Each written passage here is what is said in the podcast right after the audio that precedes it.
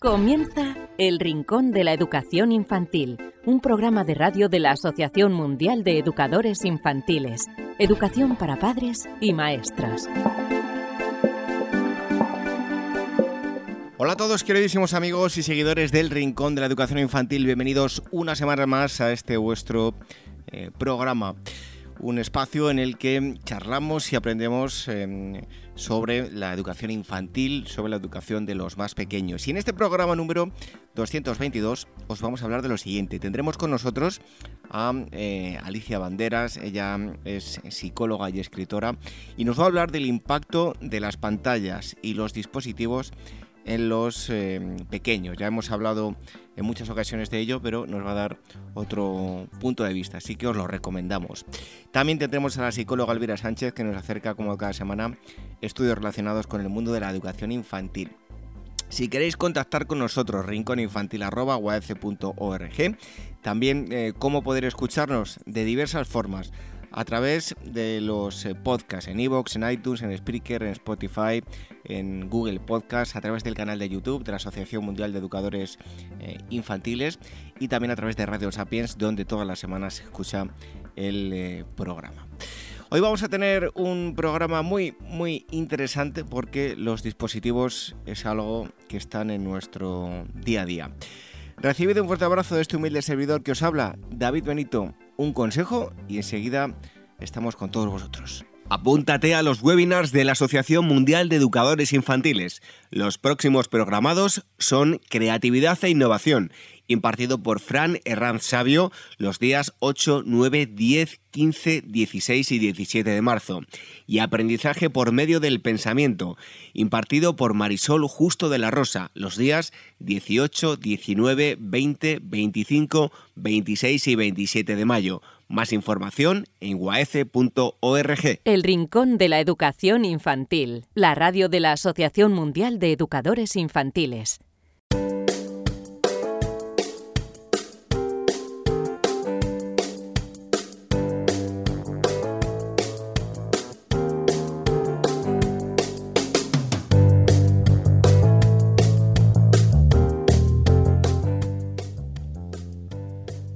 Como siempre, en la primera parte del programa os hablamos de estudios relacionados con el mundo de la educación infantil y para ello tenemos a eh, la psicóloga Elvira Sánchez. Eh, Elvira, bienvenida un día más. Pues un placer como todas las semanas. ¿Qué nos traes hoy? Pues mira, David, te voy a pedir que eches la vista atrás porque, bueno, porque os voy a, os voy a dar datos de un par de estudios que han salido publicados, bueno, hace unos días sobre el estado emocional de los niños y niñas durante y tras la pandemia eh, eh, y bueno, ya como curiosidad sí me gustaría saber si, bueno, es vuestra percepción, ¿no? Lo que os voy a contar es la, es la percepción, es como lo han vivido los oyentes o no. El primero de ellos eh, viene de la Unión Europea y dice que los efectos de la pandemia se dejan sentir, bueno, en una buena parte la, de la población, esto es obvio, y en el caso de los niños en la Unión Europea, un estudio conjunto con varias entidades alerta de que uno de cada cinco niños asegura estar creciendo infeliz y con ansiedad para el futuro. O sea, para mí uno de cada cinco, pues personalmente me parece mucho. Por eso yo os decía que, bueno, sí me gustaría que dejaseis en vuestros comentarios si pensáis que, que bueno, por el, por digamos la percepción que tenéis a vuestro alrededor, eh, el dato de uno de cada cinco se ajusta o es mucho. La, mía personal que es mucho, pero, pero yo obviamente me fío de los datos del estudio que os estoy compartiendo. Bueno, pues para el informe Nuestra Europa, nuestros derechos, nuestro futuro, que es del que os estoy hablando ahora, se ha consultado a 10.000 niños, que no son pocos, entre 11 y 17 años, e indica que la pandemia del coronavirus ha empujado a niños y a jóvenes en Europa y a otros lugares, bueno, pues a sentir presión e incertidumbre. En concreto, uno de cada 10 niños encuestados ha señalado que vive pues, con problemas de salud mental o síntomas como depresión o ansiedad siendo las niñas ¿no? las que se sentían en más riesgo que los niños, mientras que los, los menores de, más edad han comunicado mayores niveles de problema. La verdad es que, a ver, ser adolescente en tiempos de pandemia debe ser bastante complicado, porque yo pienso cuando yo era adolescente y a ver, no poder quedar con mis amigas, bueno, mis amigas y amigos, pues a ver, realmente hubiese sido duro, aunque ahora es verdad que tienen videollamadas y esas cosas, ¿no? Y nosotros pues teníamos el fijo de casa que había que compartirlo con tus hermanos, con tus padres y bueno, no podías estar todo el tiempo colgado al teléfono hablando por si, si, llamaba alguien, ¿no? Entonces, es verdad que, bueno, que, como las cosas, los jóvenes de hoy en día tienen cosas que nosotros no teníamos. Pero bueno, volviendo al estudio, que me estoy yendo por los terros de, de. Un tercio de los niños encuestados ha reconocido haber sufrido discriminación o exclusión eh, en una situación que, que asimismo, bueno, pues han sufrido un 50% de niños pues con discapacidad, de niños migrantes, minorías étnicas o el colectivo LGTBI. Y según el informe, también tres cuartas partes de los niños consultados han afirmado ser felices en la escuela, pero el 80% de los niños de 17 años ha dicho que sienten que la educación que se les ofrece pues no les prepara bien para el futuro.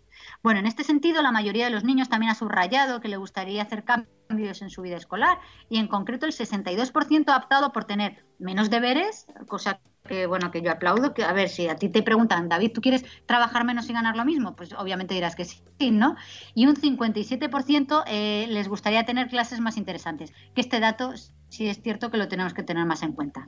Y también te cuento que casi un tercio ha incidido en que les gustaría influir en el contenido del currículo escolar y les gustaría, yo sugieren, tener más actividades deportivas, un 33%, eh, aprendizaje sobre los derechos de la infancia, un 31%, y más asignaturas artísticas, un 31%.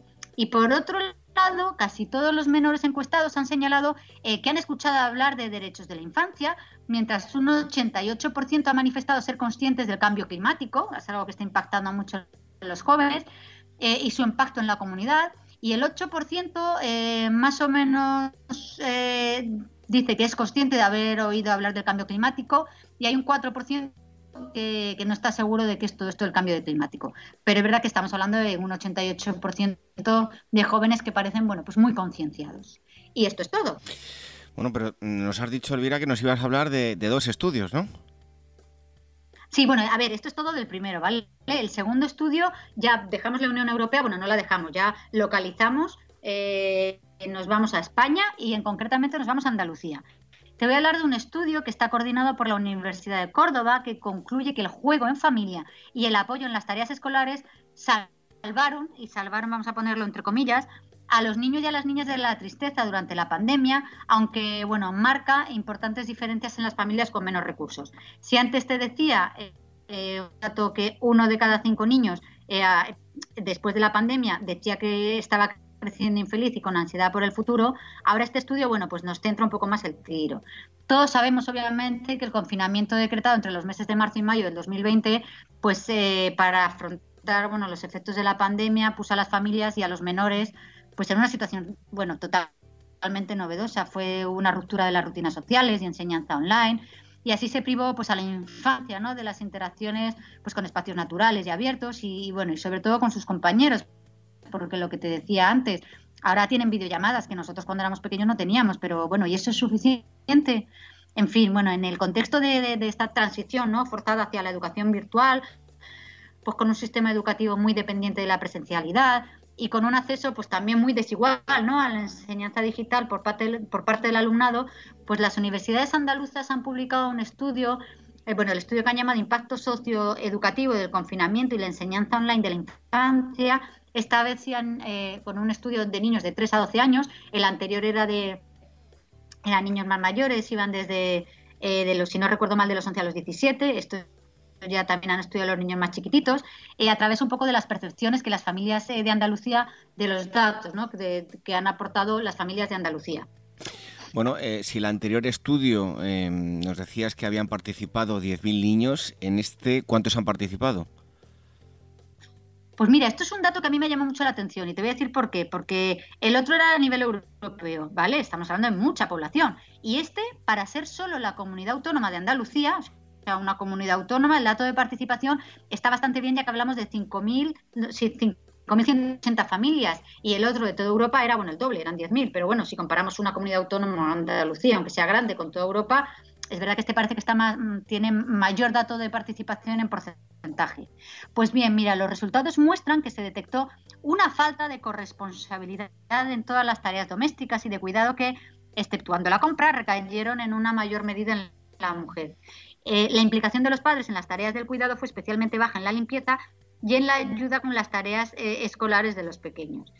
A ver, a pesar de que según sus familias los niños y las niñas han experimentado más emociones positivas que negativas durante el confinamiento, el sentimiento este de añoranza, de añoranzas a sus amigos, pues ha sido alto y conforme van aumentando la edad, el impacto emocional se intensifica, pues como es lógico, es decir, el alumnado de primaria mostró como más miedo y tristeza que el de infantil, que desarrolló un comportamiento como más nervioso.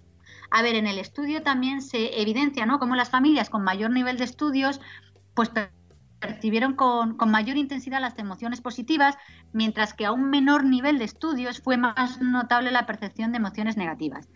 Posiblemente haya una correlación directa entre el nivel de estudios y la estabilidad económica, lo que deriva, a ver, obviamente y tristemente, en un, a ver, en un clima de, mayor bienestar emocional. Es decir, eh, a menor nivel económico parece que tienes más preocupaciones, ¿no? Por lo menos pues mm, el cómo vas a pagar facturas o cómo te va a ir el negocio, pues la verdad es que eso es un, es un estímulo negativo extra.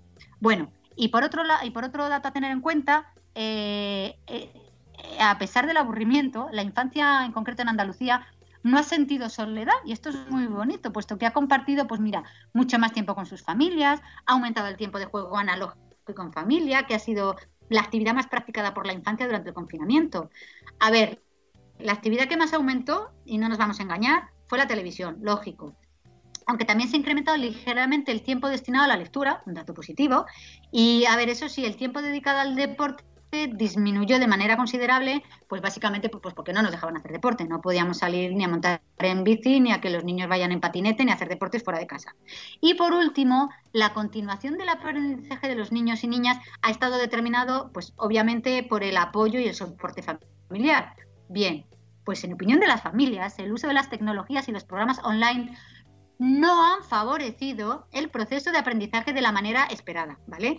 Las familias, además, concibieron como negativa la excesiva cantidad de tareas escolares enviadas por los docentes, echaron en falta en muchas ocasiones las clases online, puesto que es cierto que muchos centros educativos apostaron por el acompañamiento de los docentes, pero no por las clases online es el caso de mis hijos, cosa que yo he de decir que agradezco porque lo que realmente mis hijos echaban de menos era el lado humano, ¿vale? El lado humano, hablar con su profesor, hablar con sus compañeros, no el lado académico, que de eso ya me encargaba yo de ponerles las tareas que me mandaba el profesor. Y ahora ya con esta, digamos, con la voz de las familias, ¿no? Ya con esto ya termino. Bueno, pues la pandemia nos va a dejar también muchos datos de, estudios en torno al comportamiento humano y en este caso también de, de, los más pequeños. Son los estudios que nos ha acercado la psicóloga Elvira Sánchez. Eh, muchas gracias Elvira y hasta el próximo día. Pues aquí estaré como todas las semanas, pero antes de irme quiero comentar una cosa. Eh, la, pasada semana hablábamos del coronavirus y este año también, o sea, y este programa también. Eh, todo, como tú decías, los estudios que se han hecho, bueno, no voy a decir post pandemia porque estamos en la pandemia. a lo mejor quizá dice, bueno, ya estoy cansado, ya no quiero oír de estos temas.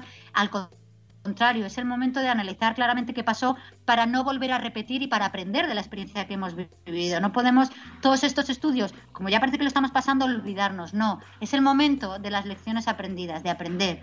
Y por eso, bueno, no va a ser, no es ni la primera ni será la última que por desgracia tendré que traer más estudios que se han hecho pues sobre el confinamiento y bueno y sobre todos los efectos negativos que ha tenido la pandemia pues eh, ya que lo hemos tenido que pasar, que no caiga en, en saco roto.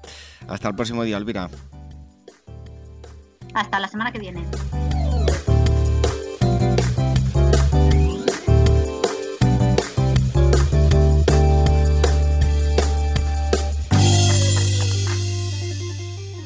El Rincón de la Educación Infantil, la radio de la Asociación Mundial de Educadores Infantiles. Dicen que los primeros libros son muy importantes para un niño, mejoran el vínculo entre padres e hijos, entre maestros y niños, desarrollan sus sentidos y su imaginación, enriquecen su lenguaje e incrementan su inteligencia. Sabemos que en ocasiones encontrar el libro que creemos más adecuado para un niño puede ser una tarea difícil. Por eso queremos facilitaros un poco las cosas con el proyecto 0 a 3 años de la editorial Bruño para que los más pequeños empiecen a poner nombre a todo aquello que les rodea y se diviertan aprendiendo. Unos cuentos llenos de magia y ternura con los que conocer el mundo. Un niño que crece rodeado de libros tendrá más posibilidades de amar la lectura y ser un gran lector. ¿Y si empezamos hoy a crear su primera biblioteca? Libros emocionales, libros para que el niño desarrolle su inteligencia emocional a través del descubrimiento de las distintas emociones, alegría, miedo, tristeza, etc. Libros manipulativos. En esta colección, padres y educadores encontrarán libros para incitar al niño al movimiento de sus manos y desarrollar su psicomotricidad.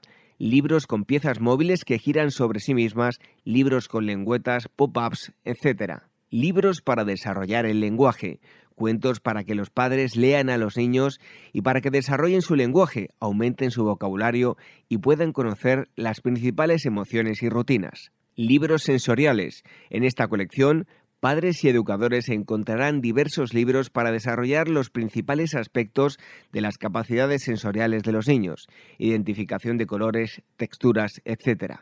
Libros lógicos, libros para que el niño desarrolle su inteligencia lógica a través de asociaciones, búsquedas, descubrimientos, etc. El proyecto 0 a 3 años de Bruño, recomendado por la Asociación Mundial de Educadores Infantiles, AMEI El Rincón de la Educación Infantil, la radio de la Asociación Mundial de Educadores Infantiles.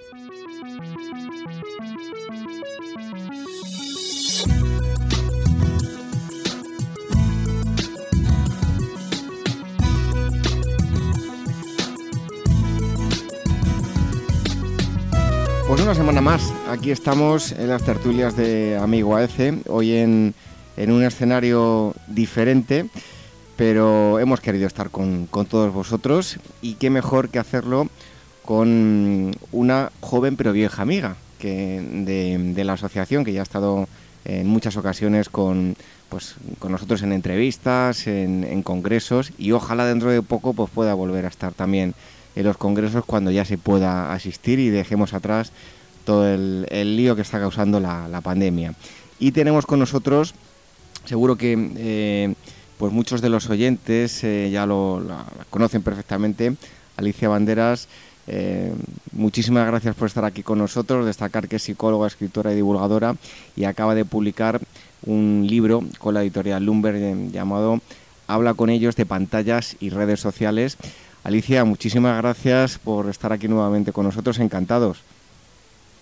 Gracias a vosotros por invitarme siempre y poder compartir esa charla para que todo el mundo bueno, pues pueda ¿no? disfrutarla y, poder aportar un granito de arena. Y te recojo el, hecho de invitaciones a congresos porque eso significaría que volveríamos ¿no? a cierta normalidad y podernos ver las caras y podernos ¿no? estar en una distancia mucho más cercana para compartir ¿no? todos los conocimientos y las experiencias. Un placer como siempre. Ojalá pase dentro de, muy poquito. Bueno, antes de nada, em, un libro, nosotros eh, habitualmente hablamos de estudios, em, la psicóloga Elvira Sánchez nos acerca muchos estudios y muchos días habla de pantallas, de ordenadores, de dispositivos móviles, eh, que hablan, principalmente hablan en contra de, bueno, pues sobre todo la parte negativa de, eh, para con los niños, ¿no? También tiene su parte positiva, pero eh, ¿cómo lo ves tú en líneas generales? Puesto que has escrito Habla con niños de pantallas y redes sociales, eh, ahora profundizaremos un poquito más, pero ¿cómo lo ves? todo el, tema de, dispositivos, sedentarismo y, y, niños de diferentes edades, porque ya los vemos que con 3, 4 años lo manejan perfectamente hasta la adolescencia. Pues todos estos años que ya estamos en contacto con la tecnología me ha hecho quizá aprender ya eh, algo fundamental, ¿no? que eh, yo creo que tenemos que, dejar quizá las prohibiciones o la demonización de la tecnología, ¿no? que todavía a veces pues, por rechazo, por desconocimiento, bueno, por muchas cosas, ¿no? sobre todo a los padres y madres, eh, yo creo que es el punto de partida en el que tenemos como que remar juntos. La tecnología eh, forma parte ya de nosotros, de hecho es el hábitat natural de los adolescentes y las adolescentes, de, muchos niños, y eh, en sí misma no es ni positiva ni negativa, sino que depende del uso que hagamos. Por lo tanto, queremos tener una responsabilidad eh, sobre ella y a lo mejor también, pues como hicimos, en educar en, en determinados valores a nuestros hijos o, por ejemplo, en hábitos como la educación alimentaria, pues quizá hacer lo mismo, es decir, una galleta de chocolate no es dañina, un paquete sí, o tomártela antes de cenar, pues lógicamente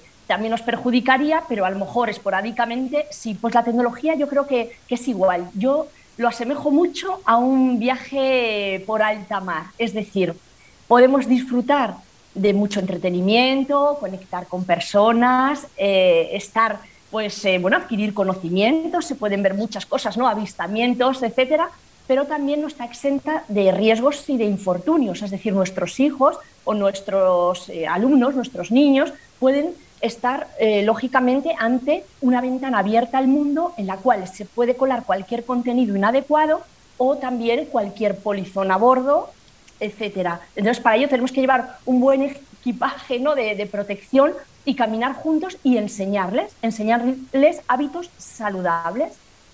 Fíjate, Alicia, que yo en mis propias carnes lo, he sufrido, he sufrido dos cosas. En, la última semana, eh, yo no me canso de escuchar estudios, pero es que lo he visto, ¿no? Eh, hace no mucho tiempo me quedé dormido viendo la tele, me desperté a eso de las 3, 4 de la mañana y justo antes de ir a la cama cojo el móvil, eh, empiezo a, mirar el móvil y por un lado se me quita el sueño porque claro, eh, estamos hartos de escuchar que, la, pues, la luz que emite es una luz azulada que nos quita el sueño y además te engancha en seguir mirando tanto redes sociales como webs de compras y te enganchas, te enganchas te tiras eh, una hora que tenías que estar durmiendo eh, mirando el móvil y encima luego te quita el sueño y ya te trastoca el día. Si eso lo hace conmigo, que en teoría puedo controlarlo, con los pequeños, como no pongamos em, un, límite, pues con más motivo eh,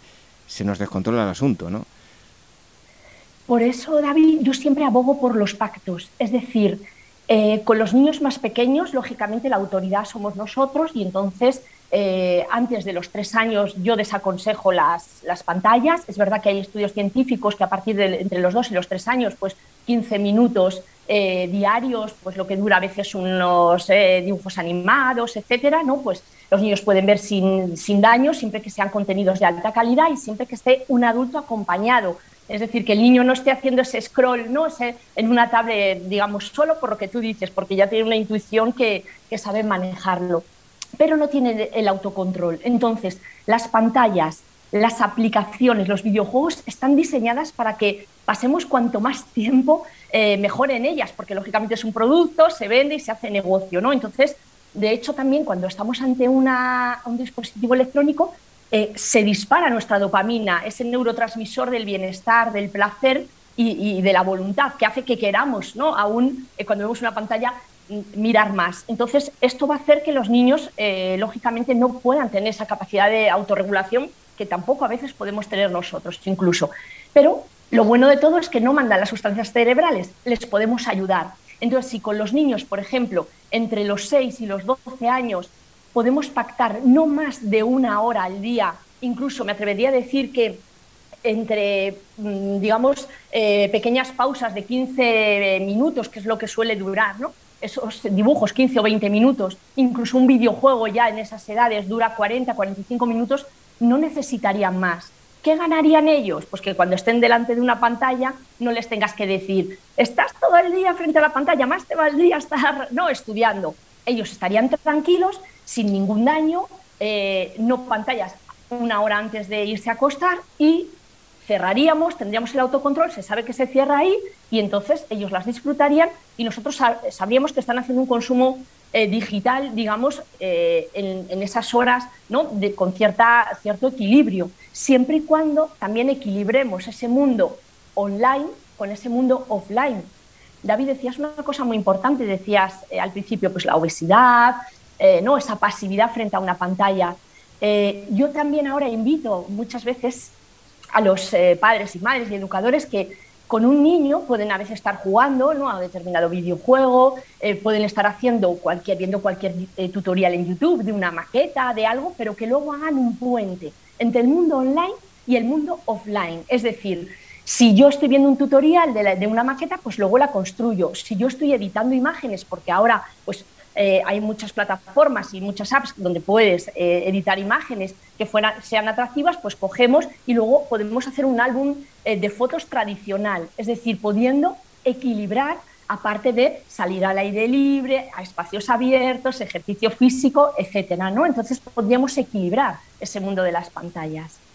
Y además, eh, yo me considero una persona que me gusta mucho el deporte y em, bueno, el día que no puedo ir a hacerme mi, rutina de, los 10 kilómetros, lo noto en el ánimo. Y yo por lo menos quiero, y, es lo, ideal, ¿no? Eh, inculcarles, no, que se obsesionen con el deporte, pero inculcarles también que cuando los niños se sientan mal, oye, salir a la calle, moverse, correr de un lado para otro, que muchas veces no se hace por, por de los padres, pues va en beneficio de ellos y de nuestra salud mental en casa, ¿no? Totalmente de acuerdo, David. O sea, el deporte genera ciertas endorfinas, eh, ¿no? ciertas sustancias que son del bienestar. Esa misma dopamina la hacemos cuando estamos eh, haciendo algo que nos gusta. Es decir, entonces el deporte, claro, sería esa ¿no? Eh, alternativa extraordinaria. Entonces, es verdad que hay que lanzar un, mensaje. Yo sé que estamos, hemos pasado del confinamiento más severo por parte de los niños y, de, ¿no? y niñas y adolescentes eh, ahora tenemos que intentar hacer esa desescalada eh, digital también, ¿no? En ese sentido, para poder eh, volver a, la calle, al aire libre, al deporte, porque eso los va a mantener muy alejados del uso de las pantallas y de, un uso, ¿no? Digamos, más, más dañino. Pero es muy necesario esa actividad. Es verdad que hay pantallas que los padres dicen, bueno, me permiten pues incluso hacer deporte con ellos porque pueden bailar, muchas redes sociales en las que el niño están bailando, pero es muy importante, a veces hablamos, se habla ya, ¿no? Eh, un término acuñado por el periodista Richard Luke que se llama el trastorno por déficit de naturaleza, ¿no? que son aquellos niños y niñas con problemas pues, eh, a veces emocionales, eh, ¿no? de mermadas ciertas capacidades de sensación precisamente por no estar expuestos en la naturaleza. Incluso me atrevería a decir que nos tenemos que mover en unos juegos arriesgados, es decir, que no peligrosos, pero salir a la naturaleza, trepar un árbol, o sea, volver a, cierto tipo de riesgo que entraña salir a la calle eh, en el sentido de, porque es una herramienta pedagógica más, ¿no? Lo que pasa que hay veces que, fíjate, hay padres y madres que piensan que una niña, por ejemplo, un niño de 12 años, eh, a veces está mejor en casa ¿no? que los peligros que hay por ahí, pero como te decía antes, hay una ventana abierta al mundo que si no sabe gestionar todas las personas que se cuelan ¿no? a través de las redes sociales, pues entonces al final el daño está hecho. Oye, Alicia, hay algo que yo lo considero, mm, o por lo menos empiezo a verlo un poco peligroso, porque, mm, y seguro que en mi caso ya hay pues eh, muchos padres, yo hay ciertas redes sociales, pues yo utilizo eh, Facebook cada vez menos, Instagram pues a nivel profesional, pero por ejemplo, una red eh, social como TikTok, yo ni la tengo, ni tampoco tengo intención de tenerla y la desconozco. Eh, y como estas saldrán 80.000 a lo largo de los años y, seguro que van a ser menos las ganas que yo tenga de, abrirme cuenta y, de estar subiendo contenido. Pero mis hijas pues lo van a querer hacer y muchos padres pues les pasará lo mismo. Eh, nos, hacen, nos adentramos ya en un camino que yo voy a tener un desconocimiento de ciertas redes que mis hijos o hijas van a tener. ¿Cómo podemos gestionar todo esto? Mira, David, una propuesta importantísima es que si muchos padres y madres no tienen una red social o de estas que están ahora de moda, te voy a decir TikTok o Ask FM, que luego ya sabes que van variando, eh, a veces hay eh, otras mejoradas, etcétera, pero en el fondo no, eh, se transmite un poco lo mismo, que se abran una cuenta ya, un perfil ya los padres para chequear y ver lo que hay. Por supuesto que no publiquen contenido, obviamente, si no quieren, pero tienen que saber lo que hay. Decías en TikTok hace eh, unos días mm, eh, una niña por asumir uno de los retos y desafíos, ya sabes que a veces las redes sociales te proponen, pues la niña se fue de las manos y acabó muerta con 10 años en ese uso, ¿no? Sin demonizar ni culpar ninguna red social, vamos a intentar ver qué podemos hacer nosotros ante eso, ¿no? Es decir, por ejemplo, TikTok es una red que si tú la utilizas para editar imágenes, para grabar algún vídeo, etcétera, pues no tiene por qué ser dañina. La, cosa es cómo la podemos manejar. Yo siempre digo que tenemos que intentar eh, inculcar a los niños el autocuidado. porque Lo mismo que lo hacemos para que se protejan y no, eh, digamos, consuman drogas, eh, tengan relaciones sexuales responsables ¿no? o protegidas, pues ahora con los, con los desafíos, incluso con otras mm, comunidades que se llaman blogs, ¿no? que eh, promueven la anorexia, la bulimia, trastornos, de, alimentación, que promueven hasta algunas páginas ¿no? que promueven los suicidios, tenemos que tener muchísimo cuidado para que los niños y las niñas se puedan cuidar. Entonces, con 13 años una red social como TikTok, aunque te presionen, no es adecuado. No podemos tener una red social porque el cerebro no está maduro de un niño o una niña emocionalmente. Entonces, otra de las detrimentos que tiene este tipo de redes sociales es que utilizan una imagen muy sexualizada de las niñas, ¿no? Ellas se graban, a veces hay máscaras faciales, filtros. Yo siempre invito a los padres a que en vez de publicar algo respecto a su imagen, como todos los niños tienen un talento artístico, creativo, que exploren eso y que suban y publiquen, sino otras cosas que se descentren de su cuerpo o de su imagen, para que no tengan esa necesidad a veces de exhibirse o de ser aprobados a través de un like, un me gusta, ¿no? porque fomentamos que su vulnerabilidad en cuanto a, a su autoestima sube y baje a golpe de clic. Entonces es muy importante enseñarles en eso. Y otra cosa, eh, los padres me dicen, es que, mi, claro, mi hija me presiona y me dice que es que todas sus amigas tienen TikTok. Pues yo digo, no es verdad. Es decir, que lo chequeen. Es verdad que muchas niñas sí lo tienen, pero a ver, como padres, eh, nos van a educar nuestros hijos, otros padres o incluso otros niños, tú sabrás lo que quieres, esa educación en valores. Y a veces, porque no estén en una red social determinada, porque a veces no estén en no sé cuántos grupos de WhatsApp, cuando lo comprueban, yo lo veo en consulta, cuando hacemos un pacto ¿no? para eliminar, se vive mejor y no hace falta, los niños no se quedan tan aislados como a veces uno eh, piensa, porque al final, si contrarrestas, el peligro ¿no? es mucho mayor que a veces el, el detrimento de quedarte, a lo mejor que no estés en un grupo o que no accedas a determinados contenidos. Pero tenemos que tener mucho cuidado. De hecho, hay otra red social que se llama AskFM, bueno, algunas que fomentan desde el anonimato preguntas y respuestas, que en un principio puede estar muy bien y porque eh, pues, te contestan muchas curiosidades, por ejemplo, eh, ¿por qué se forma un eclipse? etcétera. Pero al final se va introduciendo cada vez mayor intimidad y te van preguntando cosas sobre sexualidad, sobre cosas privadas, etcétera. Entonces, nosotros tenemos que intentar también fomentar a nuestros hijos esa delgada línea con la que ellos no han crecido entre la intimidad y la privacidad y lo público, ¿no? Porque ellos eh, eh, tratan de exhibirlo todo.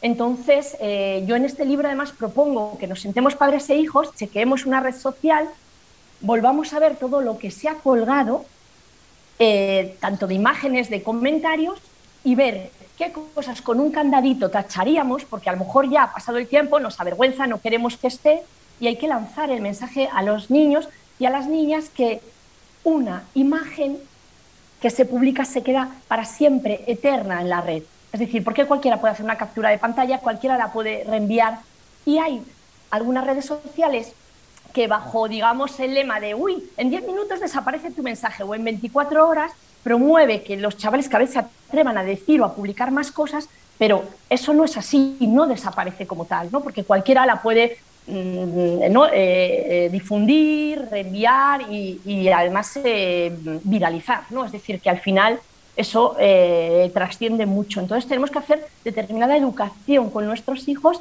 para enseñarles esa delgada línea, porque ellos van a tener una reputación digital que se llama, que yo digo que es la suma entre lo que tú cuelgas sobre tus imágenes, los comentarios que escribes y lo que escribes de otros y lo que otros también publican de ti entonces, cuando tú vayas, ya sé que a, los más pequeños les queda lejos, pero cuando tú vayas a una entrevista de trabajo, los 30 minutos en lo que tú demuestres que eres una persona muy responsable y maravillosa, pues ya no se van a fiar de eso, te van a chequear en una red social y te van a ver con todas las actitudes que tú publicas y expones.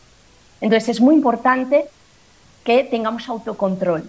De la misma manera, David, que te diría que ese mismo autocontrol lo tenemos que tener los padres. Hay una práctica muy común que se llama el sarenting, que es que desde que ya estás embarazada, publicas las ecografías en tu red social, eh, fotos de tus hijos, que muchas de ellas no hemos pedido eh, permiso a nuestros hijos. Entonces, ¿qué ocurre con ellos? Que a lo mejor se podrían avergonzar o una foto que parece graciosa para ellos no lo es tanto. Y entonces nosotros la difundimos. Si nosotros les empezamos a pedir permiso. Oye, ¿te podría poner en esta foto que se voy a enviar al WhatsApp de los padres del colegio? Sí, vale, pues como son el espejo, eh, ¿no? nosotros somos el espejo donde ellos se miran, pues entonces ellos aprenderán también a pedir permiso y hacer un uso responsable con las imágenes. Em, hablabas de algo importante que es sentarnos, chequear las redes sociales y lo hablas tú también en, tu último libro, em, que recordamos, por cierto, de la editorial Lumber, habla con ellos de pantallas y redes sociales, em, pero cómo de importante resulta el, eh, más que importante, cómo podemos llegar los padres, porque recordemos que hay etapas que son difíciles, que, que los niños y niñas no entran en razón, se creen por encima del bien y del mal, pero ¿cómo conseguimos colaborar, eh, llegar a dialogar, a entendernos con ellos para hablar de, redes sociales y dispositivos? Porque muchas veces, pues seguro que cuando van avanzando la edad, como que no quieren eh, que los padres conozcan y, bueno, intentan evitar eh, todas esas charlas sobre redes sociales, amiguitos y amiguitas, ¿no? Claro. Discúlpame, David, que se, se mueve la, la pantalla. Eh, efectivamente, porque a veces llegamos tarde. Por eso yo quiero lanzar el mensaje. Siempre que hablamos de la adolescencia es como que ya hay que intervenir y todo tenemos que habernos esforzado un poquito antes, ¿no? Por eso también en este libro invito que desde muy pequeño ya podemos ir poniendo ¿no? y depositando eh, determinados valores en ese sentido, cuando te decía antes, tenemos que acompañarlos, tenemos que supervisarlos. Si tú estás en oposición enfrente diciendo, es que este niño, fíjate a qué videojuego juega, ¿no? qué agresivo, o cuántas horas te pasas eh, frente al ordenador, no estamos haciendo algo bien. Hay veces que nos tenemos que poner en su nivel. Es decir, mira, lo mismo que te interesas, eh, pues mm, con qué amistades va, necesitamos caminar a su lado, por ejemplo, oye, he visto que te interesa esta red social, no me estás pidiendo ya tener tu primer móvil, estoy viendo que quieres este videojuego, vamos a jugar juntos. Algunos padres, claro, me dicen, pero yo ya tengo que jugar juntos.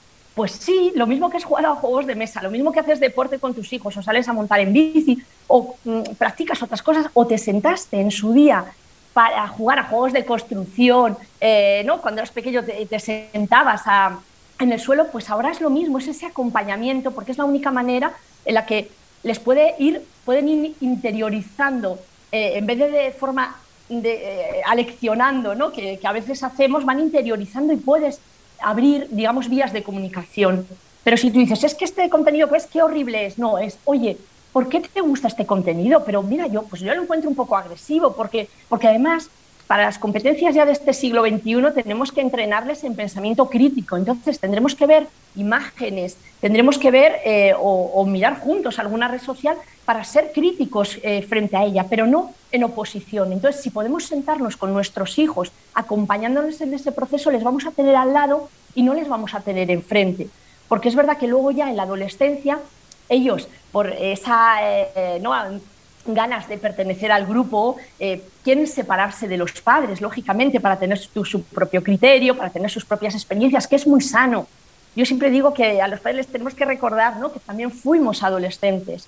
Entonces, ir acompañando en ese proceso. De hecho, en el libro eh, pongo de una manera figurada ¿no? una carta de un adolescente a sus padres, ¿no? desde la ciencia, pero también desde el corazón, para que entendamos en lo que es un adolescente porque fíjate, cuando decimos los adolescentes tienen la necesidad de expresarse, de comunicarse, de relacionarse, de, saber si gustas a la otra persona, de pertenecer al grupo, de, digamos, de ser aceptado. Todo eso, si nos fijamos, las redes sociales y los dispositivos electrónicos se lo favorecen. Tienen 365 días, 24, eh, perdón, días al año y 24 horas para ello. Entonces, si a nosotros desde la adolescencia hubiéramos mirado la vida desde esa perspectiva, nos hubieras posiblemente pasado lo mismo. Entonces, vamos a intentar enseñarles, ¿no? Con quién podemos conectar, eh, a saber esperar. Cuando te decía, nos sentamos, cuando tú quieras tener tu primer móvil y el primer chat que vayamos a hacer, lo vamos a hacer con la familia. Y con la familia vamos a ver qué cosas puedes expresar. Y con la familia tenemos que saber que cuando tú escribes un mensaje, no está obligado la otra persona que te conteste de inmediato. Tenemos que entrenar la paciencia. Entonces les vamos entrenando para que ellos puedan luego, cuando estén solos, hacer un uso responsable. De la misma manera que les educamos en, la educación afectivo-sexual, porque el primer día que tengan una relación sexual no vamos a estar obviamente con ellos, pues esto es lo mismo, vamos a ir educándolos digitalmente para que cuando ellos cada vez vayan teniendo más autonomía hagan un uso responsable de redes sociales y dispositivos electrónicos. Bueno, ya para terminar, eh, ¿qué consejo le darías en líneas generales a, los padres, además de, leerse tu libro, que van a aprender mucho? Habla con ellos de pantallas y redes sociales. Un consejo eh, para, concluir la entrevista, eh, para algún tipo de, recomendación primordial para, este tipo de cosas. Pues mira, sería eh, un poco, vuelvo a decir, que sería sentarnos a su lado para también saber qué quiere, qué le gusta. O sea, que miremos a nuestros hijos a los ojos para entender qué nos está diciendo, en vez de ponerle a un no, esto no te lo voy a dejar, eh, por aquí no. Es decir, vamos a abrirnos un poco, entender qué quiere y acompañarle en ese proceso, ¿no? Y con respecto ya a, las pantallas, pactemos, pactemos un número de, de horas, ¿no? De días, es decir, no más de una hora diaria al día. Si son mayores, digamos, de, 12 años, pueden eh, ¿no? tener dos, horas seguidas. Vamos a intentar eh, ayudarles para eh, juntos ¿no? elegir un videojuego que les pueda gustar, que sea de calidad, que sea constructivo. Vamos a chequear las redes sociales para enseñarle cómo también expresarse. Me parece muy importante porque las redes sociales eh, a veces se, alimenta el odio, eh, ¿no? feroz en esa libertad de expresión, tenemos que enseñarles que se puede hablar con libertad de expresión, pero sin dañar al otro, para no caer ¿no? Eh, lo que decimos el ciberbullying, ¿no? que es acoso entre iguales en, en la red. Entonces, desde esa educación, como si fuera la alimentación, digamos, en esa analogía, yo creo que si les acompañamos de esa manera, va a ser la relación con las pantallas y la relación con nuestros hijos va a mejorar. Siempre que estemos a su lado y rememos juntos. Y sobre todo, eh, te pregunto, dar ejemplo, porque no hace mucho me, encontraba yo en una reunión familiar que al final me enfadé, porque estaban los niños jugando por un lado, pero es que había eh, tres adultos, que, yo la sobremesa yo no sé qué pasa, eh, antes era sacar un juego de mesa, yo qué sé, cualquier cosa, y ahora parece que es que todo el mundo se pone a buscar un vídeo para enseñar el vídeo que le han mandado en el móvil y estábamos, eh, yo recuerdo que estaba mirando a todo el mundo, eh, estas, estos tres familiares con el móvil buscando cosas y yo callado y ya dije, pero bueno, eh, es que esto es un mundo de locos, o sea, nos hace tiempo que no nos juntamos y nos pues juntamos y hacemos esto. Claro, pues ahí invito, David, a los padres como tú, o sea, de repente y sobre todo cuando hay más niños, los niños y niñas tienen que jugar, tienen que jugar a juegos entre ellos. Es decir, y siempre, ojalá haya en ese momento un padre, ¿no? una madre responsable, alguien que diga, oye, estos niños tienen que jugar, ¿no? Y tenemos que dar ese uso nosotros. Yo también en este libro invito ¿no? que haya momentos de desconexión. Cuando estamos comiendo, el móvil no está. En las sobremesas también, cuando tú vas a visitar a tu abuela, lo que antes era maravilloso, hacer galletas, de repente no puede estar el niño con el móvil, ¿no? Pero también invito a otra reflexión. Cuando tú estás viviendo, incluso haciendo un juego de mesa, que a veces los padres dicen, vamos a hacernos un selfie y lo publicamos, ¿no? Y se lo enviamos en WhatsApp a alguien. Vamos a transmitir a los niños que no vamos a hacer eso porque es más importante vivir las cosas, las experiencias que se quedan en la huella de la memoria emocional que divulgarlas o ver qué piensan otros. Y para eso lo que tú dices, somos ejemplo, entonces nos tenemos que también autorregular nosotros para empezar a caminar de una manera saludable. Bueno, pues eh, sabios consejos y ya sabéis que si queréis tener más información sobre, sobre este asunto, habla con ellos de pantallas y redes sociales. Eh, Alicia Banderas, la, autora que ha estado aquí con nosotros. Eh, ojalá, como decía al principio de la entrevista, podamos vernos dentro de poco, saludarnos, abrazarnos y estar ahí Em, teniendo contacto en, los congresos de, AMEI. Alicia, muchísimas gracias por haber estado aquí eh, y hasta pronto. Muchísimas gracias a vosotros, es un placer por todo lo que divulgáis y estaré encantada de que nos veamos de nuevo y con muchas ganas de ese abrazo, David. Hasta pronto.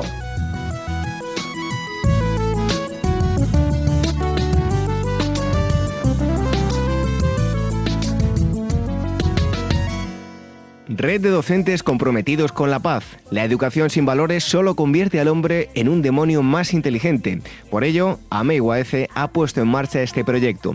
Un docente comprometido con la paz es un profesional de la educación infantil o primaria que sabe y cree que la docencia es la tarea que más puede transformar la sociedad y que quiere conseguir un mundo mejor, más justo, más equitativo, más amable y en consecuencia más feliz. Apúntate y forma parte de la red de docentes comprometidos con la paz. Es gratis y solo tiene ventajas. Visita la siguiente web uaece.org barra docentes comprometidos. Como dijo Nelson Mandela, la educación es el arma más poderosa que puedes usar para cambiar el mundo. Red de docentes comprometidos con la paz. Rincón de la Educación Infantil, la radio de la Asociación Mundial de Educadores Infantiles.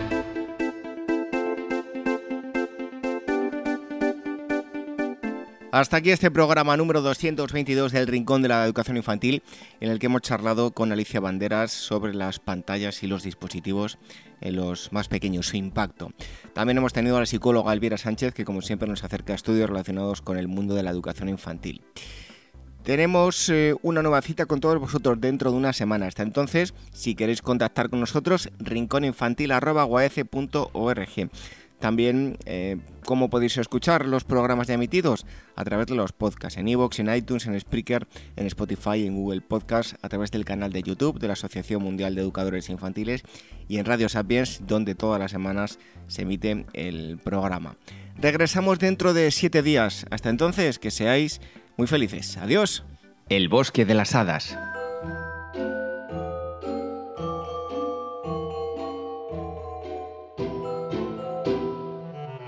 Érase una vez dos niñas llamadas Jennifer y Yaisa. La primera de ellas era buena estudiante y con un gran corazón. Por el contrario, Yaisa era una pésima estudiante y bastante malcriada. Jennifer vivía en una casa al lado del bosque azul. Sus padres eran campesinos y no tenían mucho dinero. Yaisa, en cambio, vivía en una gran casa situada en la colina. Sus padres eran ricos y, por tanto, tenía todos los caprichos que ella quería.